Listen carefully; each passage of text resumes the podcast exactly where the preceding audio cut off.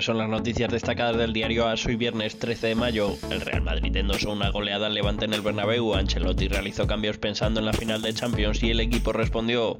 Recuperó a Benzema, Modric y Vinicius para el 11 y el equipo marcó 6 goles. El brasileño firmó un hat-trick, su compatriota Rodrigo metió otro y Benzema y Mendy redondearon la goleada. Además, Benzema igualó el récord de goles de Raúl con el Real Madrid y se sitúa junto a él como el segundo máximo anotador de la historia del equipo. Por su parte, el Levante, que necesitaba sumar puntos para seguir teniendo esperanza, confirmó su descenso a la Liga Smartbank para la próxima temporada.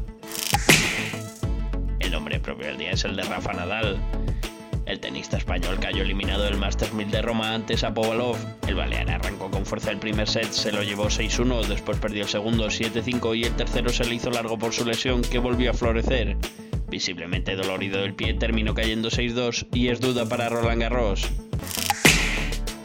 Lo más sorprendente del día es Haaland. Las cifras de la operación Haaland por el Manchester City siguen copando los titulares en los medios europeos. La última información la dio el diario Bild, que asegura que el noruego ha logrado incluir una cláusula de salida que se activaría a los tres años de contrato. Según el rotativo alemán, Haaland podría dejar el City después de tres temporadas por 150 millones de euros. Sin embargo, según averiguas, la cifra sería mayor y rondaría los 200 la cita deportiva que no hay que perderse, Boston Celtics contra Milwaukee Bucks. Los Celtics y los Bucks se enfrentan a la una y media esta madrugada en el sexto partido de las semifinales de la conferencia este de la NBA.